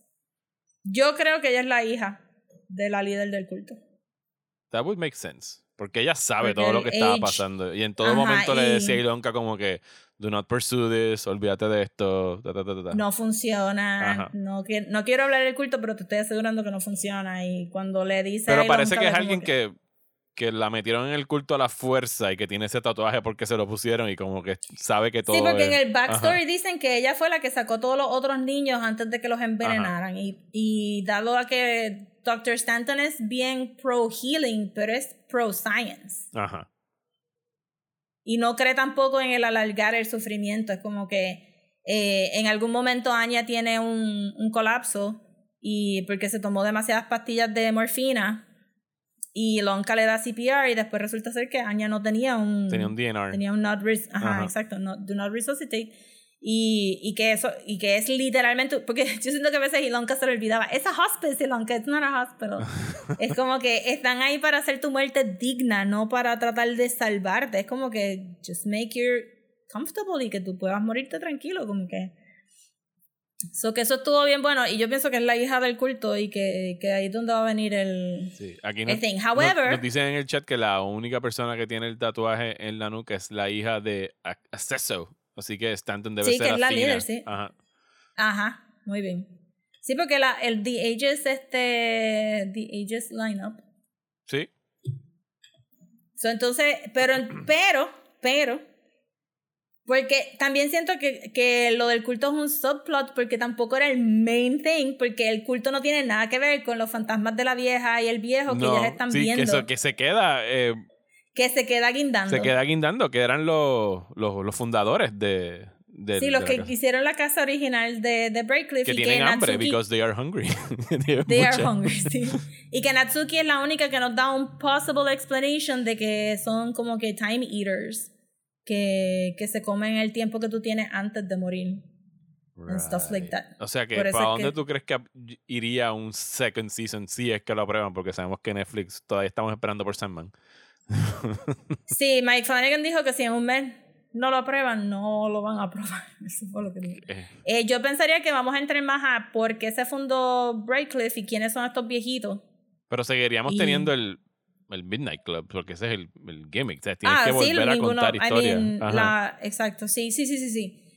Eh, o sea, el libro tiene un definitive ending y Mike Flanagan dijo que estaban bien conscientes de ese definitive ending, solo que O vamos sea a que lo están, lo sí. están postergando el definitive ending, es lo que están haciendo. Ok. Sí, no me, Bueno, di- no me digas dieron- el definitive ending para poder leerlo. No lo entonces. voy a decir, no lo Ok. voy a decir. Pero vimos este, vimos que, que Amesh está desmejorando. Ujú. So, probablemente veamos la desme o sea, que todos, todos ellos van a desmejorar, eso es, eso es el de esto. Eh, eso sí, que, que, sí, ya, que y a Spencer le estaban season- empezando a salir ya las llagas en, en la piel. Ajá, exacto. So que, que esto va a ser, miren, sea, prepárense para llorar, porque esto va a ser, este, esto va a ser, va a estar fuerte. Pero yo lo que me imagino es que en el segundo season entonces veremos como que, porque, porque Julia se escapa y sabemos que la Dr. Stanton es, es Athena y que no sabemos nada de los viejitos y que hay otros periodos de la casa Ujú. que tampoco hemos visto in depth, pues que entonces veramos, ve- veamos más. Yo imagino que si él ya sabe cuántos seasons va a ser, él sabe cómo build up estos mysteries. So. Sí, yo, yo, yo todavía sigo sin entender cómo funcionan estos acuerdos de multi-seasons. Sobre todo si ya tú tienes como un plan delineado de quisiera contar estas historias y me tomaría tantos seasons hacerlo. Pues yo entiendo que tú tienes un primer season y esperes a ver cómo le va y te cancelan o no te cancelan, porque así es que siempre ha funcionado la televisión. Pero una vez te aprueban para el segundo, si los números fueron buenos, tiene que haber como. O sea, que fue la discusión que yo he tenido contigo y con otra gente de Sandman. Yo no quiero que me aprueben un segundo season de Sandman para que lo cancelen después del segundo season. Es como que, mira, si no lo vas a hacer, no lo hagas y ya. Y ya. sí, porque lo que tenemos entonces es un, Tiene que va a haber un long-term de- commitment de, ok, vamos a Ajá, contar la de historia de Season 1 en. Netflix, Season 2 en Hulu, Season 3 en... Ajá. Pero Mike Flanagan dijo en la, en la entrevista que leí, dijo, si no lo renuevan, él va a poner la historia, él va a hacer un Twitter thread con lo que serían los otros seasons y que vamos a saber el final, Ok. regardless. Qué pena. Eso es como el final So- de el final de Carnival. Lo resumieron en dos artículos en el AV Club cuando entrevistaron a Daniel Knapp. o sea, es como que pues Pues, esto es lo que yo iba a hacer. Fue y te lo resumieron así en dos páginas. Ya como que qué triste que Pero es mejor que nada. Sure. Ok, so no vamos a entrar en detalles de las historias porque de verdad it's really fun Descubrirlo. watching them y, y figuring it out. Pero entonces, pues para que sepan cuál es la diferencia del libro y por qué deberían de leer el libro anyway. Eso fue un mensaje para mí. Sí. Pero no voy a hablar del final, simplemente voy a hablar de las diferencias este, y de las similitudes y qué se quedó del libro que, no, que hayamos visto en el primer season. No voy a spoiler nada que no, no hayamos visto todavía. So, en el libro, eh, obviamente no hay nadie de color, gente. They're all white. It's So, very hay white. Son los 90s. It's very white y Dr. Stanton es un hombre, no es, un, Una no mujer. una mujer. Y no, no sale nada del culto y no sale nada de nada. Es literalmente la historia de un hospice. La diferencia es que Ilonka, Ajá. que, que no tiene familia tampoco, pero está en el hospice y está teniendo estos sueños donde ella está hablando con un master eh, religioso, que es donde viene por lo del budismo. Y ella está teniendo estos sueños donde ella piensa que está experiencing unos past lives. Ajá. Eh, porque Christopher Pike estaba eh, really into Buddhism. Este, y entonces esas son las historias que ella está contando en el Midnight Club. Como que tuve este sueño y da, da, da. Entonces, ella siente una atadura con Kevin Ok. Que ella no puede explicar, pero ella siente como que she belongs to Kevin y que Kevin belongs to her y que estas otras personas que ella está viendo en, en sus past lives, en sus sueños, es Kevin. Eh, so este- ese es el rollo de Ilonka. Entonces, Ilonka tiene como que unos tumores en, en la barriga, no tiene thyroid cancer, todos estos son medio vague. Y ella se enfusca y en el show te dicen que cada seis meses como que fue como que un little bit of bureaucracy ahí, como que cada seis meses el plan médico tiene que renovar este que tú Ajá. tienes que estar en el hospice. y todo, todo, ajá. Ajá, so, so todo el mundo está teniendo que retest. Pero en el libro, Ilonka pelea para un retesting porque ella está tomando unos tests y ella piensa que los tumores están bajando. Y el doctor les dice como que, mira, no vale la pena. Y todo el mundo le está diciendo, no vale la pena. Y ella va a hacerse un test. Y por eso es que cuando anuncian que hay alguien en el hospice que está misdiagnosed, ella piensa Que ella. ella. porque O se sea hizo que un eso sí es del examen libro. re- Que acá es Sandra, Sí, eso sí es del libro. ajá. Y ella piensa que ella, porque se hizo un examen recientemente, no es que todo el mundo se tenía que hacer un examen, ella brinca esa conclusión, a pesar de que todo el mundo le está diciendo como que cabrona, te dejas enferma. Y entonces en el libro, el personaje que sería de Sherry, Ajá. Ella es la que se cura porque ella nunca dice una historia en el Midnight Club. Ok. Y si te recuerdas, en el primer episodio dicen, Sherry nunca ha dicho una historia en el Midnight Club porque se pasa mintiendo todo el tiempo. Ella está contando una historia todo el tiempo. So, que cuando dijeron que había alguien que se había curado, yo pensaba que era era Sherry. Sherry, Ok. Ajá, exacto. Eh, y tampoco hay ningún personaje que sea uber religioso como era la nena aquí, pues entonces... Y también me gustó que en la serie cuando te dicen que ella se sale del hospice, no es porque está curada, es porque está en remission y ella tiene que ahora volver a hacerse exámenes y volver a pasar por el tratamiento y ver hacia dónde va. No es que ella se ha zafado tampoco 100%, porque no... Sí que podrían traerla de vuelta a la serie. Exacto. Eh, so eso, eso sale en el libro. Entonces, eh, todas las historias que cuentan son eh, las de las de Kevin, que es el muchacho gay, son las bien violentas because he's angry de que tiene AIDS. Because you Sí. would be. Yo encontré esas Eh, historias bastante como que sadistic, o sea, como que le ponían una sábana en la cara y le metían a martillazo, era como que de shit Ah, no, pero ese, ese es. ¿Cuál es el nene gay? Spencer. Kevin. Spencer. Ok, las historias de Spencer serían las Ah, violentas. ok, ok, ok. La, histo- la historia de Kevin era como que un rollo romántico. ahí, como- Ok. De rollo rollísimo, que era como que, ¿verdad? Esta historia. Un que releí el libro recientemente y estaba como, ¿verdad? Esta historia era bien como que, jajaja. Este. Entonces, yo diría que lo que más se queda bien similar es el personaje de Anya. Todo lo que cuentan de Anya ver- versus un cambio pequeño es exactamente igual al libro. So, por eso fue que me gustó que fuera bien bitchy áspera. Porque en el libro es así, bien como que, bien whatever, whatever. Eh, el, único, el cambio sería, ¿verdad? Porque ya acabamos con todo lo de Anya, pues voy a decir que el cambio sería que en vez de que sus papás se murieron en un patch of black ice buscándola porque ella era una party girl, te dicen entonces que ella tenía un novio, que lo vemos en la Ajá. serie, que es este cabrón, ¿verdad que era este? ¿Cuál? El novio de Anya, el amigo de Anya no es, no era el actor este que, que va a salir en Star Wars ahora, en Marvel ahora. ¿Cuál? No sé quién era. Ay, no, No sé. quién era. No, me- no, me, no, me, no lo reconocí al verlo. También no reconocía a nadie de Midnight Mass ni de la otra serie. Estaba como que tan perdida todo el tiempo de como que se supone que yo me recuerde de Bueno, ti. El remember. enfermero era el, el muchacho que regresa después del, del drunk Sí, ese, driving. sí, pero está- ese Riley. Sí, Y el sheriff era el del el de Amesh, el que era el programador este, que era él sí en el ese, futuro. pues sí, porque Raúl se había tomado la foto ya con y el Shasta, televisor, que eran lo- la otra de Y Midnight Club. Shasta, sí. La esposa de Mike Este- Flanagan, que no me acuerdo el ¿Quién es nombre la de ella. de Mike? Era una de las voces del, del Law and Order eh, spoof que está en el, en el film noir, ¿eh? No. No, eh, pero ¿quién programa- es ella en general? Ah, no, ella mira, es eh, parece un Siegel, eh, no es Katie. Siegel, es alguien Siegel. Ella es la, la que tiene la conversación con el, con el muchacho en Midnight Mass sobre la muerte que pasa cuando nos morimos y que somos estrellas y qué sé yo. Esa muchacha, esa es la, la pareja o esposa de Mike Flanagan. Ah, es la main de casi todas las. Ajá. ok, ya. Sí, sí, ya, ya, ya. Este, ok, no es el que yo pensaba, pero sí salió en The Man in the High Castle, solo he visto en otras cosas. Ok. Ok. So, anyway, la cosa es que en vez de los papás morirse eh, buscando a Anya una noche, eh, la historia de Anya es que ella tenía un novio and it was the best for her, pero ella decide cheat on him eh, una noche como para self-destruct la, el relationship. Ajá.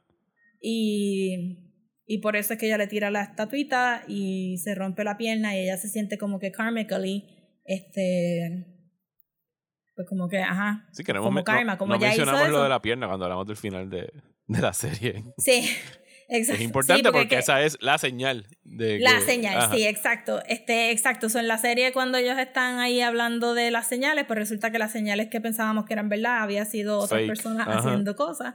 Y la única señal concreta es que la estatua de Anya se, se arregla completa. Que eso pasa en el, en el libro. Y, y Lonka entiende que esa es la señal. No me recuerdo si Lonka en el libro se lo dice a todo el mundo, si yo sentí que en esta serie era como que gracias Ilonka por comunicar esta cosa bien importante que todo el mundo lleva esperando, porque en el libro como que ya no lo dice. Eh, y también eso pasa en el libro y en el libro también habían habido, pues, no, no fake outs como en la serie, pero sí hubo un fake out donde todo el mundo pensaba que había sido un sign, pero resulta que era que alguien había estado como que I'm just gonna make them believe there's a sign to bring them hope, qué sé yo. Que es Kevin. Kevin siempre es el único bueno aquí, Kevin es lo, el único que hace. No voy a decir cómo se muere Anya en el libro, porque siento que maybe van a reciclar esa serie en otros, Esa que van a reciclar esa muerte. Eso no quiero decirla. So, pero todo lo demás de Anya se queda igual, menos la idea de que pues entramos a los a los brief seconds de ella viva a través de del sueño que ella tiene mientras, Ajá. mientras se está muriendo. Eh, lo otro que se queda eh, realmente ya más nada, y Lonka pasa por eso y entonces pues pasa por la decepción y realmente el libro es bien lineal en el sentido de que pues you just watch these kids die y y, tam- y hay una lección que a mí me gustó mucho del libro, que creo que por eso es que lo hace también un very beloved book de Christopher Pike, porque lo que te está diciendo sobre acceptance, sobre por qué tú te enfocas en las cosas negativas tuyas versus este, celebrar lo positivo tuyo ya que te queda tan poco tiempo, sobre perdonarte a ti mismo. Esos, todos esos temas están en el libro y son bien, bien, bien bonitos. Y estoy bien pompeada con que Mike Flanagan haya entendido el final del libro. Ajá. Porque siento que, que esto va a ser como Midnight Mass, que fue como que medio gory, horror y fun, pero que realmente cuando... Ajá, y todas esas cosas. Ajá, pero que cuando hablamos de Midnight Mass realmente estamos hablando de lo mucho que nos tocó los, Los personajes. monólogos que ellos decían y la cosa que... Exacto, so pienso que The Midnight Club va para eso mismo. Son. So si quieren saber el final, you have to read the book. Pero el final es uno de los finales más lindos que Christopher Pike ha escrito, so es como que it's very nice. Eh, so estoy como que súper complacida. Sí, a mí me gustó la serie. Yo no tenía las expectativas de Rosa porque yo no leía a Christopher Pike cuando estaba publicando mucho. Él está vivo, ¿verdad? Sí, está vivo, es executive producer. executive de la serie. producer de, de la serie. Pero sí, tengo como asignación leer Midnight Club de aquí a que salga la segunda temporada. Hopefully eh, el año que viene. Con Sandman Season 2, maybe. Yo no, yo no sé si van a resacar el libro. Yo no sé si es un libro que pueden conseguir. No sé cuántos libros de él todavía están en print. Porque yo Ok. los estoy comprando usados. Yo, yo sé que está en el Kindle, o sea, que lo pueden bajar en el Kindle. Si Ah, ok, ver pues si ahí. están en el Kindle, pues sí. De verdad, léanselo. It's one of his best.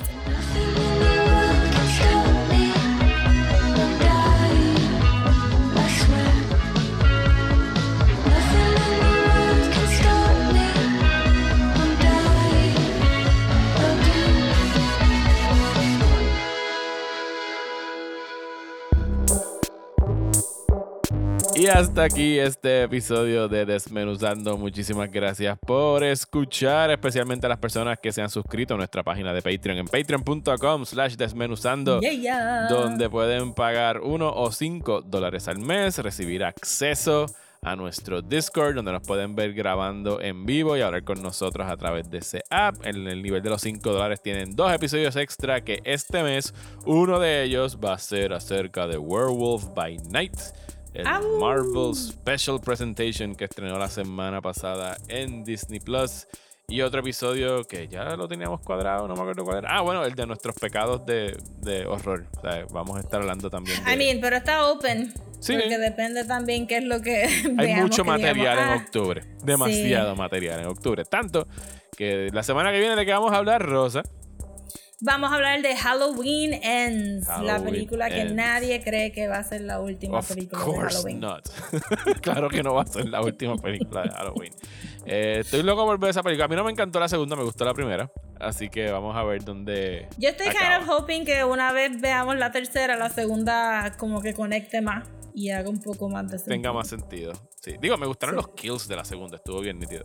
Eh, No, y el, el revisiting de ciertos personajes que, que eran. Sí, de, la, cool, de, la, pero, de las películas originales y todo eso estuvo cool. sí, pero, pero vamos a ver cómo conecta la trilogía completa y entonces Bueno, eso, eso- es lo que estoy pendiente. Se estrena en cines este jueves y en Peacock, creo que el jueves o el viernes también, así que pueden decidir dónde es que la van a ver. Así que con eso regresamos la semana que viene. Rosa, ¿dónde nos pueden seguir en las redes sociales? Nos pueden seguir en Instagram como Desmenuzando, en Twitter y Facebook como @desmenuzandopod y si nos quieren mandar un email lo pueden hacer a desmenuzandopodcast a gmail.com. A mí me encuentran en Twitter e Instagram como Mario Alegre.